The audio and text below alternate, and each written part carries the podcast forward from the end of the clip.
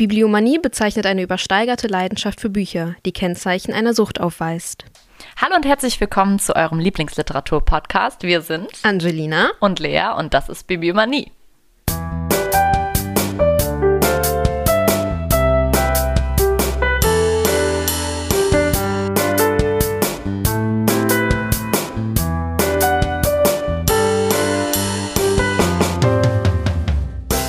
Heute haben wir ähm, was Besonderes zu bieten. Es geht. ja. Angelina wird heute über ähm, Truman Capote reden und mhm. einen seiner bekanntesten Romane. Und ähm, um es schon mal anzuteasern, diese Folge wird ein Teil von mehreren Folgen sein, die Eine zusammenhängen. Special-Folge. Genau. Nee, Special-Folgen. Genau, wir machen ein kleines Special, weil wir so viel Stoff zu einem bestimmten Thema, was wir euch aber noch nicht verraten haben, ähm, und da dachten wir uns, machen wir direkt ein paar mehr Folgen zu. Aber heute geht es erstmal nur um Truman Capote. Genau, und um, weiß ich nicht, ein bisschen. Also wir hoffen, dass ihr uns gut hört. Wir hatten nämlich ein bisschen Probleme mit der Technik diese Woche. Wir wollten, warte mal, heute haben wir Donnerstag, wir wollten Dienstag schon aufnehmen. Völlig euphorisch hatten wir mit unseren neuen Mikros uns dahingesetzt und dann hat nichts funktioniert. Es hat geraschelt. Es hat, das war kein Rascheln, das war, weiß ich nicht, das war Störsignal von ja, ja. Gott weiß was. Ja. ja. und jetzt sitzen wir hier mit nur einem richtigen Mikro und unserem Aufnahme, also nicht unserem, sondern dem ausgeliehenen Aufnahmegerät, wo auch Mikros dran sind. Ja, und müssen improvisieren. Müssen, genau. Deswegen hoffen wir, dass ihr uns gut hört, weil wir uns auf diese Folgen sehr freuen, schon seit ein paar Wochen. Ja. Seit wir diese Idee haben. Und äh, ja, dann fange ich mal an, ein bisschen über Truman Capote zu erzählen und dann äh, bisschen über seine Werke, beziehungsweise eins seiner bekanntesten. Also Truman Capote wurde geboren als Truman, jetzt kommt's, Streckfus Persons. Ich hoffe, das war richtig. Äh, am 30. September 1924 in New Orleans. Und äh, er ist ein US-amerikanischer Schauspieler, Drehbuchautor und Schriftsteller. Also Schauspielerei kam, glaube ich, einfach dann irgendwie mhm. dazu, weil er war halt in dieser Szene und er war in dieser Ge Gesellschaft unterwegs. In der Gesellschaft unterwegs. Ja, in dieser feinen Gesellschaft. Und ähm, ja, seine Eltern waren diese Namen, ne? Archelaus Persons, sein Vater, mhm. und Lily May, genannt Nina Falk. Ähm, die haben sich aber scheiden lassen, als Truman vier war. Und äh, dann ist er äh, immer zu seiner Großmutter, ja, seiner Großmutter und seinen Großcousins, ja, nach Monroeville, Alabama. Ich musste gerade überlegen, ob seine Tante auch da gelebt hat, weil ja. ich habe in manchen Quellen Tante gelesen. Ja, ich glaube auch. Ja, die Tante hat da auch gelebt. Ja. Aber wahrscheinlich, also die, ich weiß, dass die ganzen Ida Mary oder so hieß die. Ja. Mhm. ja, rede weiter. Ich, äh, äh, du suchst, nach. du suchst nach. Ne? Äh, du suchst nach, oh Gott. Ähm, ja, also auf jeden Fall nach Monroeville, Alabama, wo der den größten Teil seiner Kindheit verbracht hat. Also am Stück war er äh, da ungefähr zwei Jahre und danach im, immer jeden Sommer. 1932 ähm, hat seine Mutter wieder geheiratet, Joseph Capote bzw. José Garcia Capote. Also auch, ich finde das so immer interessant. Warum haben die alle immer so verschiedene, viele Namen? Ich war auch ganz verwirrt, weil ich habe einmal dieses José Garcia gelesen und dann Joseph und ich so, wo mhm. nehmen? Also ja. wahrscheinlich war das halt, der kam äh, aus Kuba und lebt halt in New York und wahrscheinlich war es halt ein bisschen einfacher, wenn die den dann Joseph ja. genannt haben. Oder der ja, war halt äh, Buchhalter. Vielleicht war das auch mit einem ja. eher angepassten Namen mhm. einfacher oder so. Keine Ahnung. Ähm, ja, auf jeden Fall heiratete äh, 1932 seine Mutter Joseph Capote. Daraufhin ist äh, Truman nach New York gezogen und hat dort die Franklin School und die Greenwich High School besucht und das war auch seine einzige Schulbildung. Also der hm. war nicht irgendwie noch auf irgendeinem College oder so. Also der hat wirklich nur diese beiden Schulen besucht. Oh, und, interessant. Ja, das war dann die einzige und letzte Schulbildung, die er genossen hat. Äh, mit 18 Jahren arbeitete er dann schon für den New Yorker, also hat dann mhm. quasi schon seinen Fuß in diese journalistische Szene, ich sag heute oft Szene. Oder in den journalistischen See getippt. Ja. ich habe dir in deinen Augen schon angesehen, dass du an irgendwas, irgendwas Bescheuertes denkst, ja. Ähm, Äh, 1945, also im Alter von 21, hatte er dann seinen literarischen Durchbruch mit Kurzgeschichten. Mhm. Äh, über die Kurzgeschichten werde ich heute nicht sprechen, mhm. aber es gibt äh, eine Empfehlung. Liegt ein bisschen so Abseits. weiter weg, abseits. Äh, ist jetzt auf Englisch äh, von Penguin Verlag. Mhm. Äh, mit all seinen Kurzgeschichten drin. Also alle auch gesammelt und wir stellen auf jeden Fall ein Foto auch auf Instagram, ja. dann seht ihr das und äh, ja, richtig cool. Muss ich mir später mal angucken. ja, ähm, das wollte ich noch irgendwas sagen, aber ich habe es irgendwie gerade vergessen ja. zu dem Buch. Egal. Ich kann kurz ein Zwischending machen. Ich habe geguckt, die Tante lebte auch. Die Tante lebte auch, okay. Ja, okay. Irgendwie war da auch äh, so ein Ding, dass die Cousins und so alle da einfach weitergelebt haben und nie ausgezogen sind und hm. nie irgendwie auch die, die geheiratet haben oder so. Also die. Okay, und er ist dann so als der der war halt so wie so ein kleiner Prinz, ist der dann da hingekommen. Der wurde auch die ganze Zeit betüttelt und die, äh, seine Cousins und so mussten halt arbeiten und so und er mhm. war halt so, der war halt da, ne? Aber was ich auch gelesen habe, also ich weiß nicht, ob du dazu noch kommst, aber wie der immer so charakterisiert wurde als Kind, also dass der immer so feminin wirkte und so. Hast du dazu auch was gelesen? Äh, ja, ja. äh, nee, der wo, hatte ja auch später noch immer noch so eine hellklingende Stimme und alles. Mhm. Und das war als Kind auch schon so. Und ähm, Dazu komme ich aber in okay. einer weiteren Folge. Ah, okay, jetzt verstehe ich. Du willst das erst später erklären. Genau. Okay. Ja, ja, genau. Ja, gut. Ich befasse mich jetzt eher mit seinem Erwachsenen, beziehungsweise okay. ne, mit dem. Und die Kindheit kommt dann noch in einer der nächsten Folgen. Bleibt dran. da haben wir schon mal was angeteasert. Ja. Ähm, ja, auf jeden Fall literarischer Durchbruch schon mit 21 ist schon. Mm, ist eine Leistung. Ist eine Leistung. Ähm, äh, Truman Capote lebte offen homosexuell. Meine Stimme verragt. ähm, war auch in der Zeit so ein bisschen. War das da, warte mal, war das, obwohl das war ja da auch noch, ne? Naja, es war noch nicht so. Nicht so. Aber, aber hatte, also hast du irgendwas gelesen, ob der dazu Probleme, nee, also mit Problemen hatte oder sowieso so? nicht. Also der war so eine schillernde Persönlichkeit, der hatte tausende Fans und der hat sich ja auch mit Leuten wie Marilyn Monroe und so abgegeben. Also ja, okay. der hatte halt auch große, in Anführungsstrichen, bekannte Freunde und so. Mhm. Und das ist halt auch witzig, er hat halt auch immer äh, erzählt, er hätte viele Affären mit Männern aus mhm. der feinen Gesellschaft, die halt ah. heterosexuell mhm. sind und äh, sehr bekannte Persönlichkeiten werden und hat halt auch ein paar Namen genannt oder so. Die habe ich jetzt nicht aufgeschrieben, mhm. weil viele davon sind jetzt für unser Alter nicht mehr so bekannt, würde ich mhm. sagen. Okay. Ähm, ja, ähm, er hatte bis zu seinem literarischen Durchbruch eine Affäre mit dem 24 Jahre älteren Literaturprofessor Newton Irwin oder mhm. Irwin. Äh, der hat auch äh, ich glaube, eine seiner Kurzgeschichten ihm gewidmet. Hm, okay. Oder, warte mal, oder war das sogar das Buch, worüber ich später spreche? Da stand die Widmung. Wo ist denn die? Oh mein Gott. Nee, die war für seinen späteren, den ich jetzt auch erwähnen wollte, ähm, für seine spätere, ich weiß nicht, ob man kann es nicht so richtig Beziehung nennen. Also es war irgendwie eine Beziehung, aber die lebten auch, also der Herr war Jack Dunphy, der war auch ein Schriftsteller. Mhm. Und äh, die lebten halt auch für sich selber teilweise, mhm. aber auch irgendwie zusammen.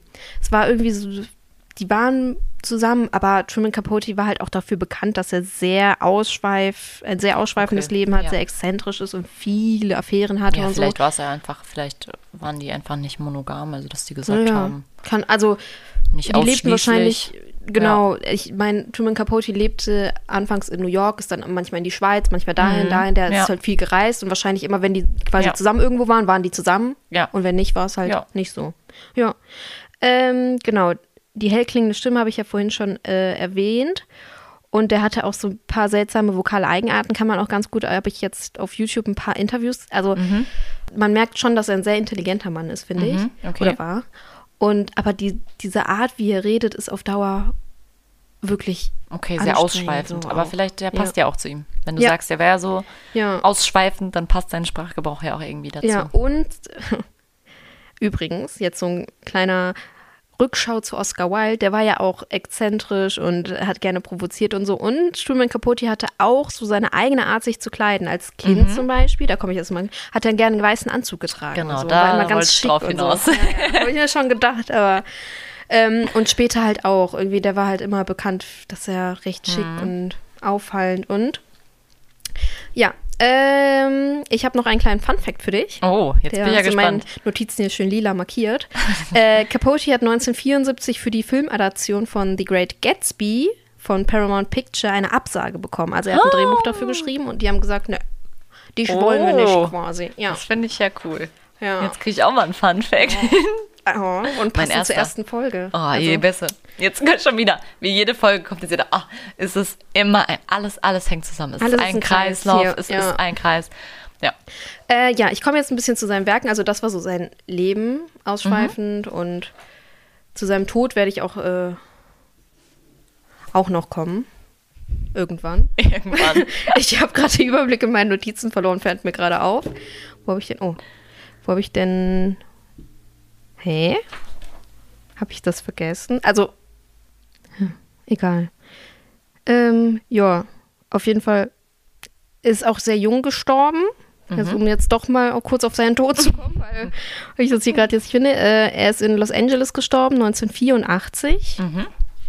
Ähm, aber, also, er lebt hier exzentrisch, also viel Alkohol, viele Drogen, viele Partys und er war halt auch sehr krank irgendwann und also er ist dann einfach an den ganzen Drogen irgendwann Mhm. gestorben. Ja. Ich Habe ich, hatte- hab ich nicht, ich glaube, ich habe auch irgendwo was gelesen, dass man nicht sicher war, ob es gewollt war oder nicht. Also, dass das auch so eine, damals so ein Gerücht halt war. Also, ich Ja. meine, ist es ja meistens, wenn jemand irgendwie an, weiß ich nicht, an Drogen oder was weiß ich stirbt, dann kommt ja immer, wird ja immer in den Ra Raum geworfen, ob es eine, entweder eine Überdosis oder ob es jemand extra gemacht hat und so. Aber Ja. ich glaube, da habe ich was gelesen, dass das irgendwie auch im Raum stand damals. Ja, ich habe auch gelesen, dass es irgendwas mit der Leber war und so. Und ich denke mir so, ja, natürlich, wenn du die ganze Zeit. Also, Mhm. Ja. der hat auch ähm, in einem Interview, also es gibt ein Buch, oh Gott, ich habe hier ungefähr 1000 Bücher liegen, ähm, mit äh, ein in, intimes Gespräch mit Lawrence Gro Grobel. Ich und Namen, ne? Äh, da fragt, da treffen die sich und äh, relativ am Anfang fragt, ähm, also die treffen sich in irgendeinem Restaurant, glaube ich, und Capote sitzt schon da und hat schon was zu trinken und was zu essen bestellt. Und dann bestellt der ähm, Lawrence sich ein Glas äh, Weißwein. Und dann sagt Capote, äh, alles trinkt Weiz Weißwein äh, heutzutage. Ich trinke Daiquiris. Und dann fragt der, trinken Sie eine Menge davon? Nein, nur zwei pro Tag. Weißt du, das ist halt Ja. auch schon so. Ja, ja. Also der hat ordentlich gebechert und dann noch die Drogen dazu. Ja, klar. Irgendwann macht der Körper das halt einfach nicht mehr mit. Ja. Ähm, ja, also, ach so, und noch zu LA, der, äh, was ich halt faszinierend fand, er hat in dem Gespräch mit Lawrence äh, gesagt, dass äh, Leute, die in LA wohnen, die verlieren, ich glaube, ich weiß nicht, ob jedes Jahr oder so, aber einen IQ-Punkt, weil sie da leben. Okay. Also, dass er halt dann am Ende, vom Ende Mhm. irgendwann dahin gezogen ist, sagt halt auch so irgendwie, der hat auch Ja, okay. Ja. Ähm, ja. Also, jetzt ein bisschen zu seinen Werken, bevor ich dann zu einem seiner bekanntesten komme. Er hat hauptsächlich Kurzgeschichten geschrieben und äh, mit einer seiner Kurzgeschichten, Miriam, die, äh, hat er die Aufmerksamkeit von Bennett Surf oder Curve oder also dem, es ist ein Herausgeber bei Random House gewesen damals.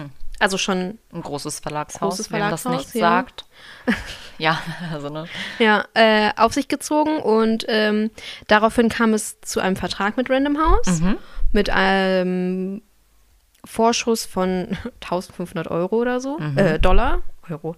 Und äh, der sollte halt einen Roman schreiben, nicht mehr Kurzgeschichten, sondern der sollte jetzt einen Roman Ja. schreiben. Und Capote hat halt gesagt, äh, ja, ich habe da schon so ein bisschen was angefangen. Der hat halt immer irgendwelche Sachen nebenbei geschrieben und so und ähm, dann äh, hat er 1948 seinen allerersten Roman veröffentlicht, Andere Stimmen, andere Räume.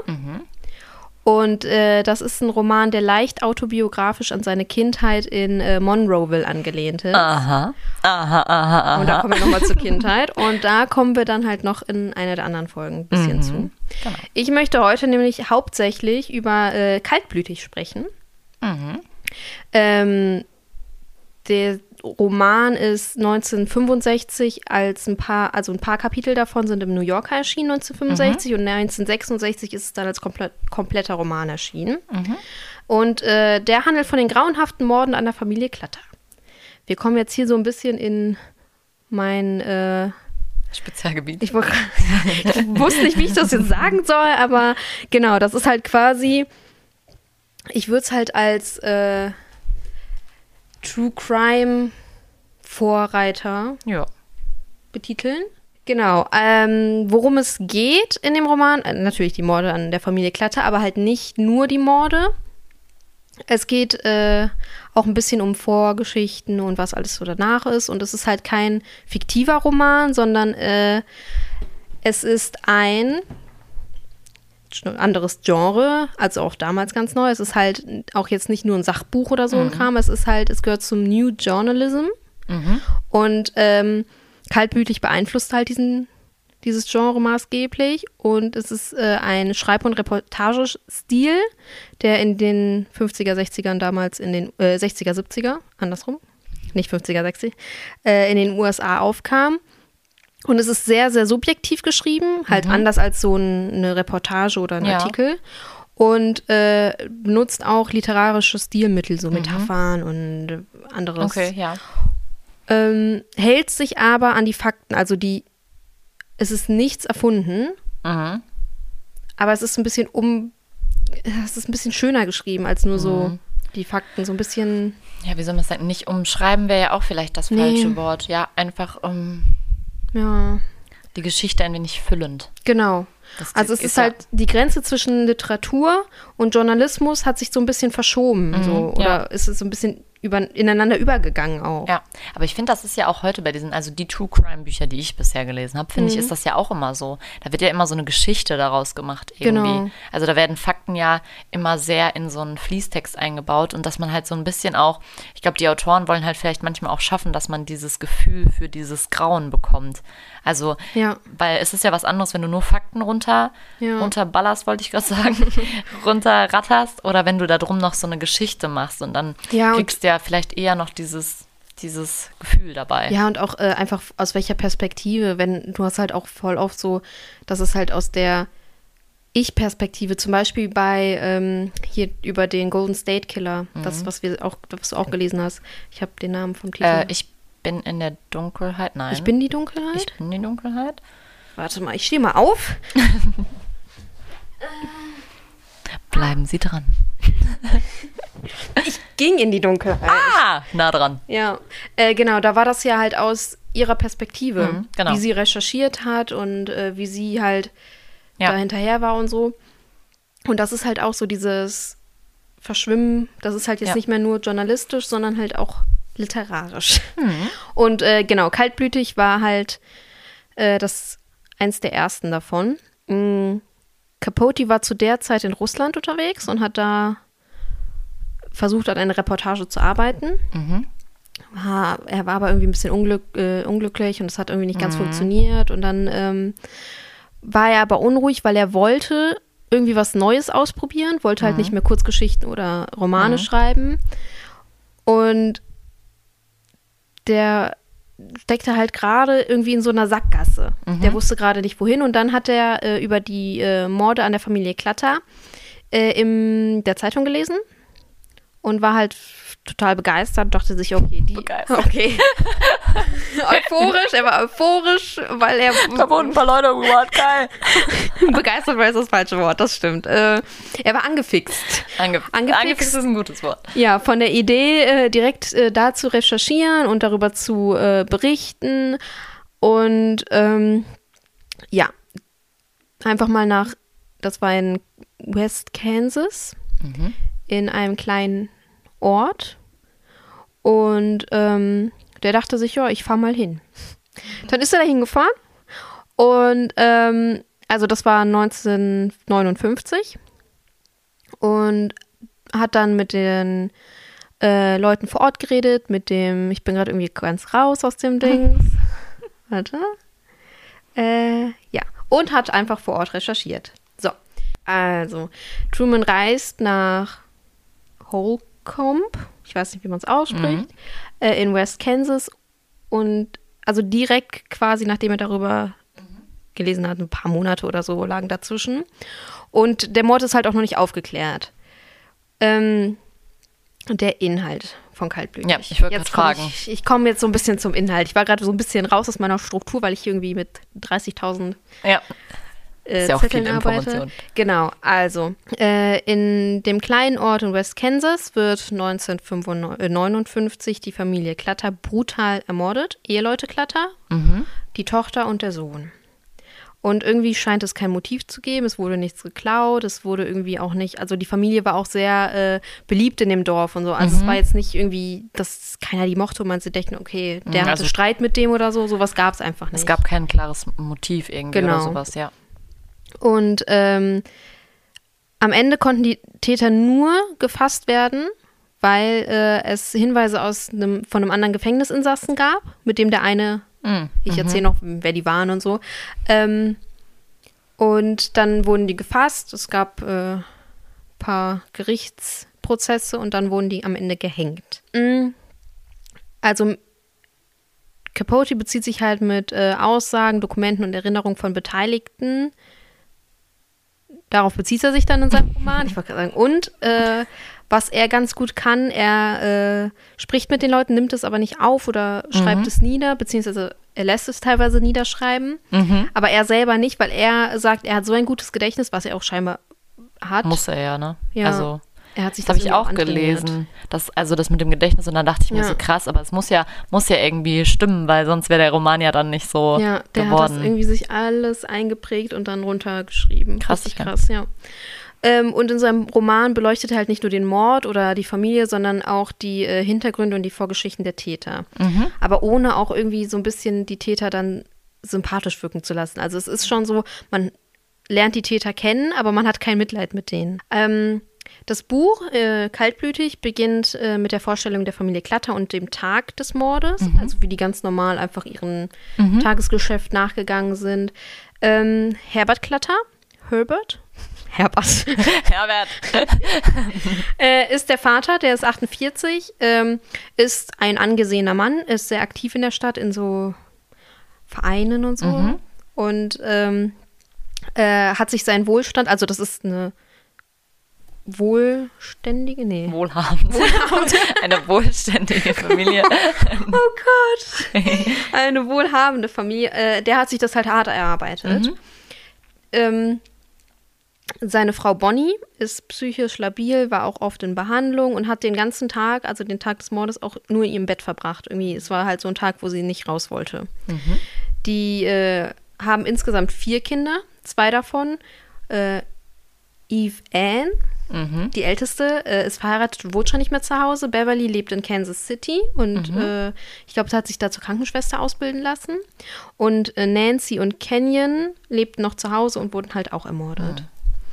Ähm, dann wird halt so ein bisschen der Tag erzählt. Das war der 14. November 1959 und es war halt ein ganz normaler Tag. Mhm. Also, ja, äh, auf jeden Fall folgt dann im nächsten Kapitel die Vorstellung der Täter und die Hin Hintergründe und deren Weg nach Hol Holcomb. Holcomb. Holcomb. Also nach West Kansas zu dem Grundstück der Familie. Und der eine Täter ist Richard Eugene Hickhock, genannt Dick. Ich weiß nicht, warum er Dick genannt wird. Ich ist, das nicht so das die, ist das nicht die Abkürzung für Richard? Es gibt doch, es gibt ah, doch in Amerika gibt es doch immer so Spitznamen ja, für stimmt. verschiedene Namen. Ich weiß nicht, es könnte ja, könnte ja sein. Ja, das, ne, das verstehe ich auch manchmal nicht mehr, aber das ist ganz oft in so amerikanischen Filmen. Ja, ja keine Ahnung. Ich dachte so Richard, Eugene und dann Dick. Ja, auf jeden Fall ist ähm, sitzt, also die und der andere, warte, jetzt habe ich den anderen vergessen, Perry Edward Smith. Mhm. Die beiden saßen gemeinsam im Gefängnis, also nicht in der gleichen Zelle, aber mhm, kannten im gleichen, sich im mhm. gleichen Gefängnis, kannten sich daher. Und ähm, ja, ich glaube, Perry hat den Fehler gemacht, einmal vor Dick damit zu prahlen, er hätte schon mal ohne Grund einen Mann, äh, einen Menschen getötet, mhm. was er nicht getan hat. Okay. Aber er wollte halt Dick imponieren und äh, dann dachte Dick so, ja, der klingt ganz nett. ganz nett, der Mit dem können wir mal, können wir mal aber warte, jetzt muss ich kurz nochmal nachfragen. Waren die vor dem Mordfall schon zusammen im Gefängnis? Ja. Einmal. Aber wo, warum haben die da gesessen? Ähm, ich glaube, irgendwie Scheckbetrug und Ach so, also jetzt nichts, nichts, nichts, nichts krasses. krasses. Okay. Nee, eigentlich nichts krasses. Und die sind auch eigentlich nicht mit, dem, mit der Intention dahin, die Familie zu töten, sondern mhm. die wollten die halt ausrauben, weil ja. er, jetzt komme ich noch zu dem äh, Dick und seinem Zellengenossen, weil der Zellengenosse hat sie halt am Ende nicht verraten. Aber den der, Hinweis gegeben. Ja, genau, vielleicht. der hat den Hinweis gegeben. Ähm, weil der Zellengenosse, zu dem komme ich auch noch später, der wird in einem anderen Kapitel behandelt, mhm. der äh, hat nämlich quasi bei der Familie Klatter mal gearbeitet mm. und Dick davon mm. erzählt. Aber oh, okay. Ja. Dann äh, so ein bisschen werden die Täter vorgestellt und wie die dann halt quasi da gerade hinfahren. Ja, und dann kommen wir im, danach zu dem Fund der Leichen. Das ist auch so okay, ein bisschen. Okay, also wird, wird sozusagen der Akt des Mordes wird nicht beschrieben? Ähm, boah, das weiß ich jetzt gar nicht mehr. Okay. Also weil, ich glaube, weil, nee, ne? do, äh, doch, doch schon. Also nicht krass beschrieben, aber schon gesagt, okay. wie es mhm. passiert ist und so. Ja, kommt auch noch. Ah, kommt dann später. Kommt danach später. Okay. Ich dachte jetzt, weil die, du hast ja gesagt, dass die hingefahren sind und dann der Fund der Leichen. Also ich dachte, dann wäre das so nee, chronologisch. Nee, nee, das ist nicht chronologisch, das sind halt auch mal Perspektivwechsel, das ist mm, Zeitwechsel, okay. das ist mm. immer so ein bisschen, ja, also der Fund der Leichen war, ist irgendwie, finde ich, sehr traurig, weil ähm, Nancy Ewald, jetzt nicht die Tochter Nancy, mhm. sondern eine Freundin der Familie, äh, ist morgens zu dem Haus, weil die wollten alle mhm. zum Gottesdienst und die wollte die abholen, aber es hat halt niemand die Tür geöffnet und das war halt okay. schon so komisch. Und dann dachte sie, ja, okay, dann gehe ich erstmal äh, zu Susan. Das mhm. ist eine andere Freundin ähm, und versucht die anzurufen. Da mhm. ist natürlich dann keiner drangegangen und die waren schon so, okay, dann haben sie äh, Nancy's Vater dazu geholt. Mhm und sind zurückgefahren. Dann sind die Mädels, äh, die Türen in dem Dorf waren immer unverschlossen. Also mhm. du konntest halt einfach rein. Und das war jetzt auch nichts B Besonderes. Dann sind die Mädels da rein und äh, sind halt direkt in Nancy's Zimmer und haben dann halt Nancy da Blut überströmt. Die ganze Wand war voller oh Blut oh und dann tot gesehen und sind dann halt rausgerannt. Äh, daraufhin hat äh, der Vater den Sheriff gerufen mhm. und dann sind die, der Sheriff mit seinen Sheriffsgehilfen rein und haben den Rest der Familie quasi gefunden. Mhm. Also Mr. Clutter wurde ähm, auf einem Karton, also ein flacher Karton, mhm. äh, im Heizungskeller gefunden, erschossen und seine Kehle war durchgeschnitten. Okay. Und äh, Mrs. Clutter wird tot in ihrem Bett gefunden, auch erschossen. Und der Sohn Kenyon wird tot im Hobbyraum auf der Couch gefunden. Mhm. Also alle wurden sehr umständlich und krass gefesselt und dann erschossen. Und Mr. Klatter noch die Kehle durchgeschnitten. Mhm. Also es war schon brutal. Ja. ja. Ja. Und es gab wohl keinen Kampf. Also gehen die davon aus, dass sie halt erst gefesselt wurden mhm. und dass dann irgendwie irgendwas dazu geführt hat, dass sie die ermordet haben, beziehungsweise mhm. dass die ermordet wurden. Man weiß ja nicht, wer es war, ob es mhm. mehrere Täter waren. Und die haben halt auch nichts gestohlen, außer ein bisschen Geld, was aber auch der Fall ist, Mr. Klatter hat halt nie Geld zu Hause. Ja, okay. Mhm. Der hatte ja Geld, aber der hat halt nie Bargeld zu Hause gehabt. Das mhm. war halt mhm. einfach sein Ding und das mhm. wusste jeder. Mhm. Ja, und ähm, das war halt auch so ein bisschen, die Täter wollten eigentlich wahrscheinlich das Geld, mhm. weil die davon gehört hatten.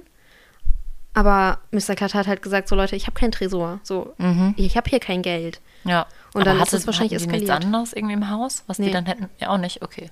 Nee, nur so, ich glaube, die haben noch ein Radio geklaut oder so. Hm, okay, also das krass. war, ja. Ähm, und es gab keinerlei Spuren, hm, bis auf einen mhm. blutigen Fingerabdruck, der äh, äh, auf dem Karton, auf dem Mr. Klatter lag, mhm. war. Also man hatte nur diesen, nee, nicht Finger, Fußabdruck. Fußabdruck. Fu ja. Okay, ja. Genau. So, während der ganzen Zeit, also während die Leichen gerade gefunden werden, gehen wir nochmal zurück zu den Tätern. Die fliehen gerade nach Mexiko. Mhm die haben jetzt wieder irgendwie Scheckbetrug begangen oder so, damit mhm. sie halt sich das finanzieren können, weil die haben ja jetzt nicht so viel Geld äh, erbeutet. Ähm, aber die haben trotzdem jetzt nicht genug Geld und haben ein Problem, mhm. sich zu finanzieren und sind die ganze Zeit so, ja, was machen wir denn jetzt? Und dann haben die das Geld, was sie, äh, was sie dann sich erbeutet haben, insgesamt irgendwie viel zu schnell wieder ausgegeben. Mhm. Und ähm, ja, ist halt die Frage, ne? Mhm. Weiter, dann geht es erstmal auch um die Ermittlungen, um die Zeugenbefragungen. Also mhm. man hört so ein bisschen was über die Familie, man hört so ein bisschen was über das Dorf und man lernt ähm, die Hintergründe so ein bisschen kennen. Mhm.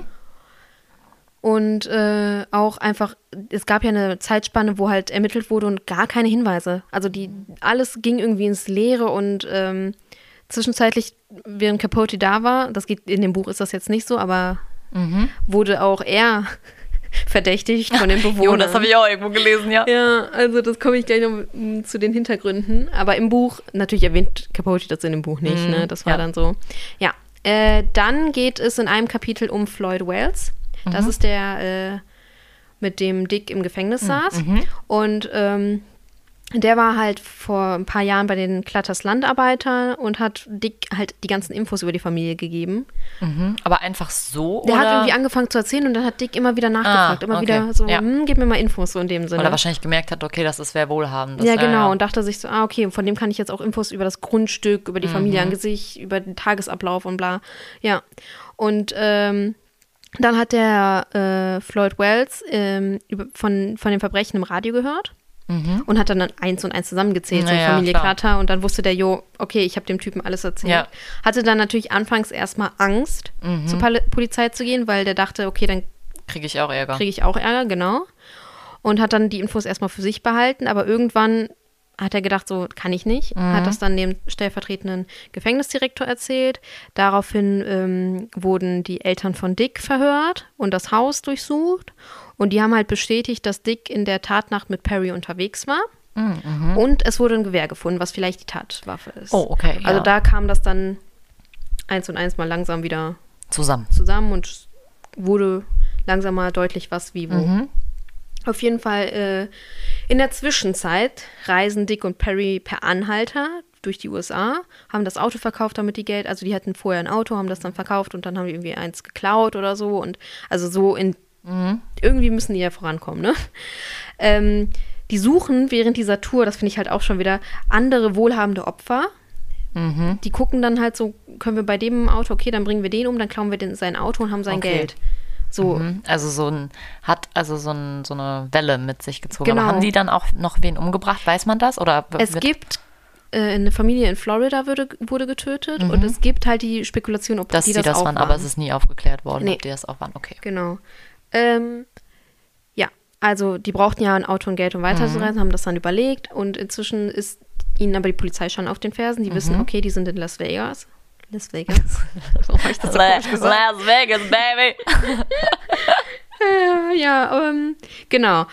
Und am 30. Dezember, also das war, warte mal, wann war der Mord? Am 14. November.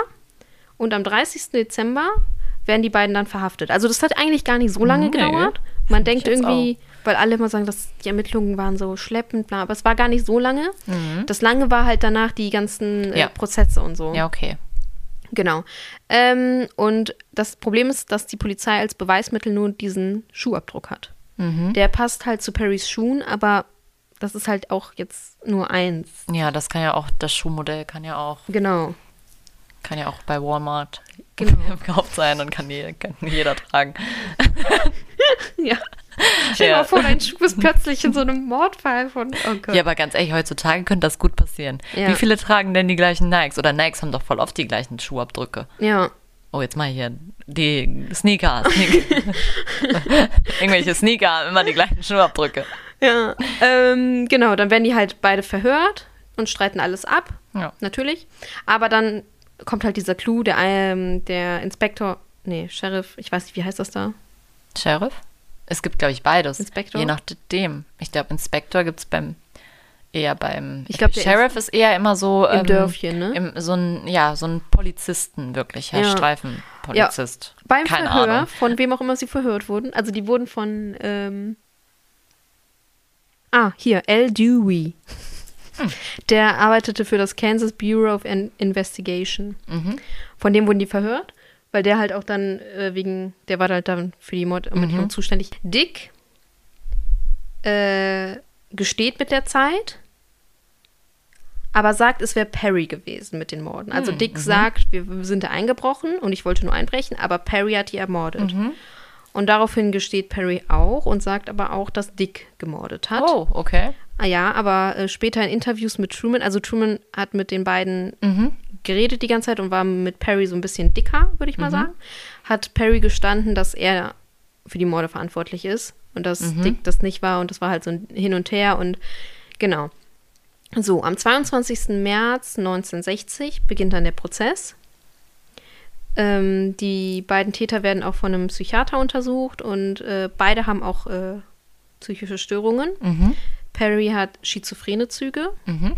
Und ähm, um jetzt noch so ein bisschen Perry zu beschreiben, also der hatte mal einen Unfall und hat deswegen so ein bisschen verkrüppeltere Beine und generell mhm. so ein bisschen kleiner und Truman findet sich auch selber in ihm so ein bisschen wieder vom mhm. Aussehen, weil Truman ist ja auch ein bisschen kleiner, ein bisschen mhm. schmächtiger und ja. Genau, und ähm, äh, Perrys Kindheit war jetzt auch nicht so. Seine Mutter war Alkoholikerin und irgendwie zeichnet sich das schon so ein bisschen ab. Mhm. Alles. Ähm, und Dick hatte auch einen Unfall und hat ein entstelltes Gesicht. Mhm. Und äh, Dick hat äh, auch eine Störung äh, zugeschrieben bekommen. Bekommen, ja. Sagt sagen. man das so? Und, ja. Ja, der hat nämlich pädophile Neigungen. Mhm. Und jetzt kommt nämlich der wahre Grund, warum der bei den Klatters nämlich einbrechen wollte. Er wollte Nancy vergewaltigen. Das war sein wahrer oh. Grund. Und ähm, nur Perry konnte ihn davon abhalten. Also der wollte Nancy vergewaltigen, die waren schon da und Perry hat gesagt so, nein, lass das mal, weil Perry ist noch so ein bisschen okay. empathischer gewesen und hat halt gesagt so, krass. Und nur das, also ja, und das war von Anfang an halt seine Intention. Der wollte nicht morden, der wollte nicht mhm. ausrauben, der wollte nur im Ich meine, er hat ja noch nicht. Aber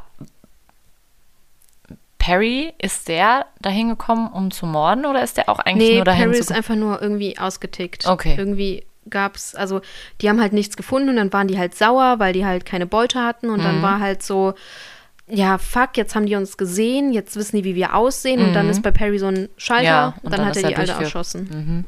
Krass. Ja. Genau, beide werden schuldig gesprochen und zum Tode verurteilt und dann kommt es immer, die gehen dann in Berufung und bla und dann werden die fünf Jahre später am 14. April gehängt. Mhm. Und so geht das Buch halt auch. Das mhm. war jetzt komplett ja. die Story und das Buch und äh, alles in einem. Ja. So abgerundet mit. Aber ich finde, die Struktur klingt auf jeden Fall ziemlich gut irgendwie. Ja. Also finde ich jetzt, ähm, klingt für mich irgendwie schlüssig. Ja, und natürlich, also man erfährt auch viel mehr über die äh, Kindheit der mhm. Täter und so. Ich wollte jetzt nicht so ja. ins Detail, damit man ja. halt noch das Buch liest, ne? Ja. Aber genau, das war jetzt so mhm. die Handlung. Mhm. Und jetzt noch so ein bisschen zu den Hintergründen. Ähm, Kaltblütig einer der ersten Tatsachenromane. Mhm. Halt ja. New Journalism, neue Dings. Und äh, es gibt viele Rückblenden, Parallelhandlungen, Perspektivenwechsel. Mhm. Also das ist halt dieser literarische Aspekt darin. Ja. Weil wenn du es halt nur als Reportage oder nur als ähm, Artikel für den New Yorker geschrieben mhm. hättest, hättest du ja chronologisch ja. einfach nur ja. diesen Ablauf erklärt. Ja. Und ähm, Capote ist halt nach Kansas und wollte nicht alleine dahin reisen. Wer mitgekommen ist, äh, dazu kommen wir später noch. ähm, es ist halt auch witzig, Capote war halt da und dachte halt, mit seinem Namen könnte er alle Türen öffnen, weil in New York war mhm. er bekannt, er war halt ein schillernder Hund. Ja. Aber da in Kansas, in irgendeinem kleinen Dorf, weiß ja. ich, in der Bibliothek hatten die zwei Bücher von dem, da kannte den niemand. und der war halt so ein bisschen komisch für die. Und ähm, der wurde dann halt einfach nicht anders behandelt als die anderen Journalisten. Der hatte nicht mal einen journalistischen, Aus journalistischen Ausweis. Ja, wahrscheinlich, weil er gedacht hat, so, ja, mein ja, Name mein reicht. Mein Name reicht, mhm. ja, genau. Und ähm, die Be die Dorfbewohner waren halt so, ja, ein bisschen. Mhm. Ne, wer bist du? So. Ja, wahrscheinlich kam der dahin, total exzentrisch, ja. kam dahin und hat sich gedacht, ja, ich kann jetzt hier überall rein. Ich bin ja immerhin Truman Capote. Ja, genau. Dann dachten sie wahrscheinlich, oh, was ist das denn für einer? Und die haben sich auch ein bisschen lustig über den gemacht, mhm. weil der war halt so ein bisschen so durch seinen Kleidungsstil und so der. Ja, ich meine, wenn das ja auch so, wenn du sagst, der hat ja auch so seinen exzentrischen und keine ja. Ahnung, je nachdem, wie das Dorf war, ne, ist das ja dann auch immer so ein bisschen, sieht man dann vielleicht ja auch nicht so oft. Ist ja was anderes, als wenn du in New York lebst. Ja, genau. Ne? Und halt, die haben halt auch oft seine Stimme nachgemacht und mm, so. Ich meine, dafür okay. kann der mm. nichts, obwohl äh, ich jetzt äh, gehört habe, dass er vielleicht in den Interviews seine Stimme noch mal ein bisschen extra mhm, so damit er ja tun hat, damit das halt auch so seinen Wiedererkennungswert irgendwie ja. sein USP. Oh. Sein unique selling point. Ja, für alle, die nicht wissen, was das ist. Äh, genau, äh, also die haben den halt einfach nicht ernst genommen und ohne seine Begleitung wäre das nichts geworden, mhm. weil die hätten ihm halt einfach gesagt, so nee. Aber äh, durch seine Begleitung hat er halt das Vertrauen der Leute bekommen und hat dann äh, recherchieren können und Interviews und Freunde gemacht, aber am Anfang hat er echt keinen guten Eindruck hinterlassen. Also der war am Anfang. Da muss die Begleitung ja schon jemand ganz Besonderes ja. gewesen sein. Ja, die wurde direkt gemocht. Also. Ja. Also die Leute misstrauten Capote, aber seine Begleitung.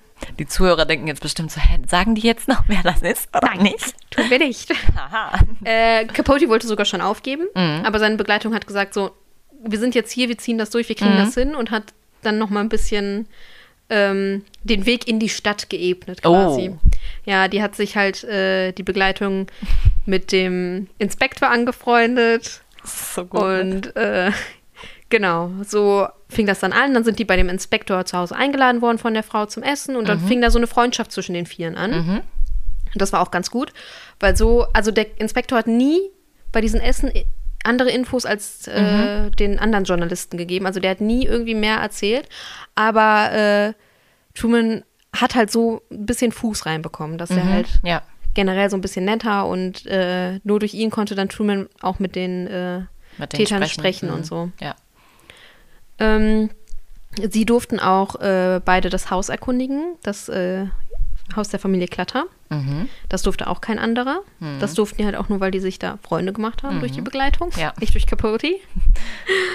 und äh, haben da ganz viele Notizen gemacht und Zeichnungen und ähm, irgendwann wurden dann die Täter gefasst und dann äh, hat Capote so ein bisschen mit seinem neuen Freund, dem Inspektor, so ein bisschen so, hey, lass mich doch mal mit denen sprechen und mhm. so und dann hat er ähm, äh, hat er mit denen gesprochen und irgendwie hat er besonderes Interesse halt an Perry mhm. gehabt, aber auch weil er ihn halt natürlich wie schon erwähnt so ein bisschen an ihn erinnert hat, weil mhm. so ein bisschen schmächtiger und er hat ihn irgendwie in den Bann gezogen und es wurde halt auch viel spekuliert, ob es da irgendwie eine Beziehung gab, mhm. was ich ehrlich gesagt jetzt nicht so glaube, weil also das ist jetzt halt irgendwie so ein bisschen. Das ist wahrscheinlich wieder so ein, so, ja, so ein Gerücht, genau. Ja, ja. also Capote hat halt in äh, kaltblütig den Perry sehr gut, äh, nicht, nicht sehr gut, sondern sehr detailliert porträtiert mhm.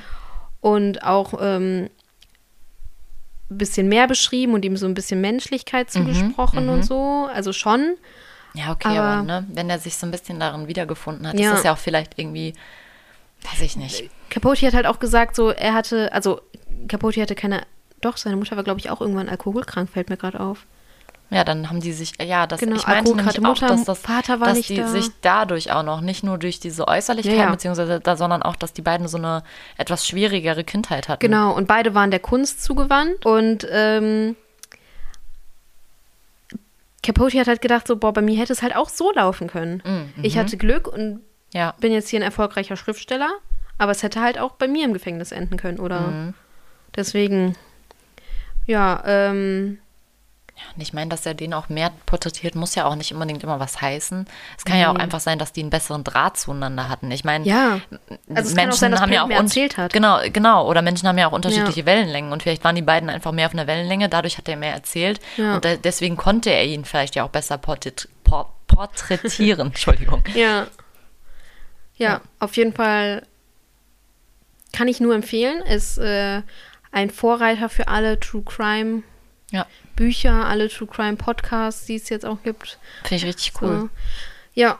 Ich wusste das auch immer gar nicht, dass das wirklich, also ich wusste das, ich glaube letztes Jahr oder so hast du mir davon erzählt. Bis dahin wusste ich gar nicht, dass kaltblütig wirklich ein, ich dachte immer, das wäre einfach ein normaler Kriminalroman. Mhm. Ja, voll cool. Ja.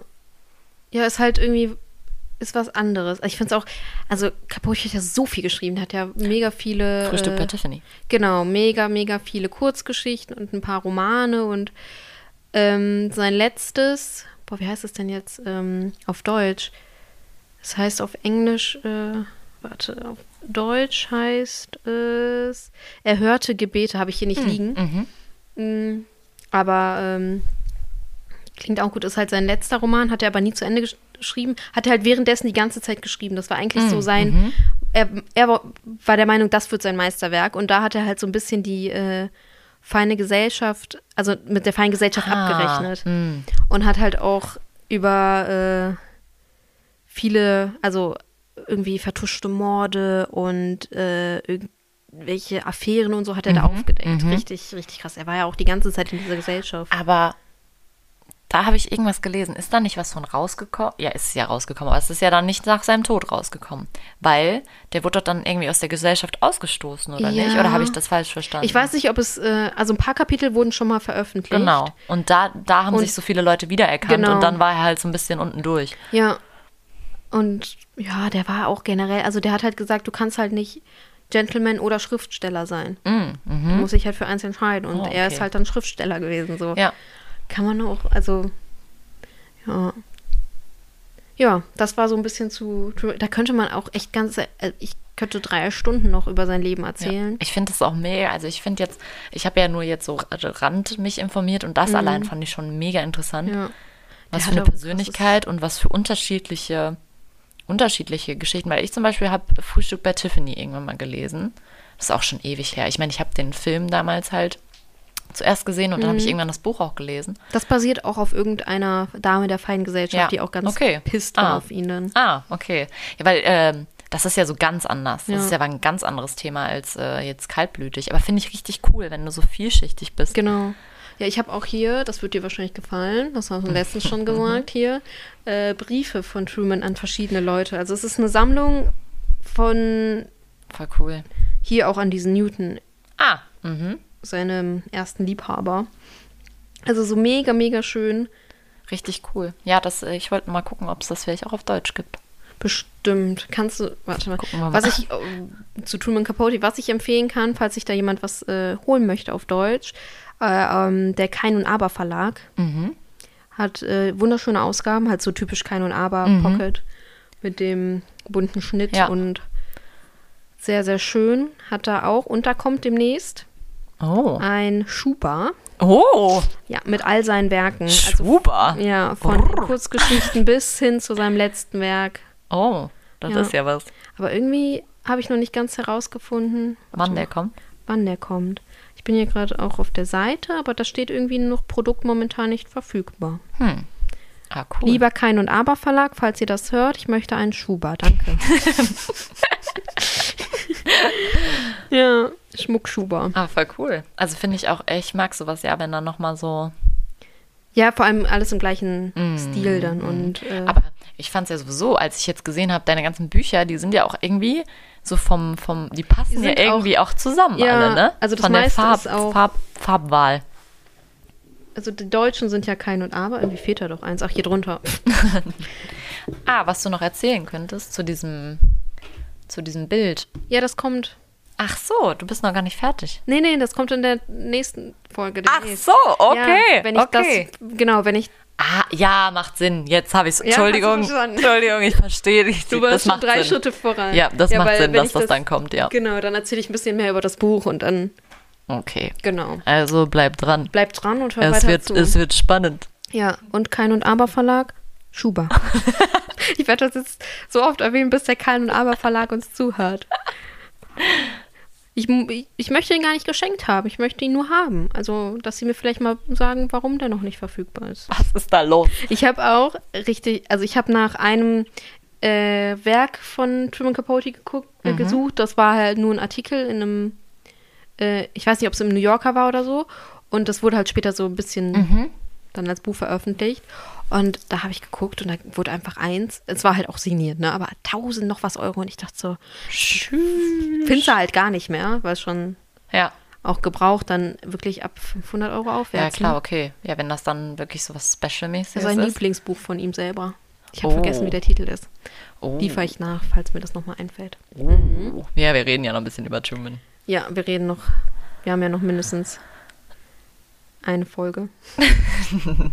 Was ich auch übrigens empfehlen kann zu Kaltblütig und Truman Capote ist der Film Capote mm. mit Philipp Seymour Hoffmann. Hoffmann? Hoffmann. Hoffmann? Hoffmann. ähm, ja. Das behandelt nämlich die äh, Recherchereise. Ah, voll cool. Für Kaltblütig. Und Philipp Seymour Hoffmann hat das eh grandios gemacht. Ich habe den Film noch nicht geguckt. Ich habe einen Trailer geguckt und war schon. Also ich mhm. liebe Philipp Seymour Hoffmann. Ja, den mag ich auch sehr gerne. Ja, leider 2014 gestorben. Mhm. Stimmt, ja. Stimmt, der ist ja schon. Ja, deswegen. Ja, aber nee, den, den will ich auch mal sehen, den Film. Ja, und du musst auch noch Alice im Wunderland gucken. Ah, ja, stimmt. Deine Filmliste wird jetzt. Ich muss noch einiges gucken, ja. ich muss noch einiges lesen, einiges gucken. Ja, aber äh, der Film soll sehr, sehr gut sein und wenn man halt jetzt das Buch nicht lesen wollen würde, warum mhm. auch immer. Ich ja. glaube, ich ziehe mir das die Tage. ich muss es kaufen. Das ist richtig schlimm. Weißt du, wir machen hier einen Podcast, eigentlich damit andere Leute Inspirationen immer wenn du mir ein Buch vorstellst, denke ich mir, oh, das muss ich aber jetzt lesen. Ja, das ist doch immer so. Da muss man überlegen. Ich habe, das hier habe ich letztens erst ja gekauft und mhm. also, naja. Furchtbar. Die ja. Sucht. So, kommen wir mal ein bisschen zum Ende hier. Ja. Weil sonst äh, werden die ganzen Folgen ein bisschen zu lang. Aber das Ende ist noch nicht das Ende. Nee, es ist das Ende dieser Folge. Und äh, in zwei Wochen könnt ihr euch freuen, da kommt der zweite Teil unseres Specials. Ja. Und dann, haha, nein, nein, nein, auch das ist nicht das Ende.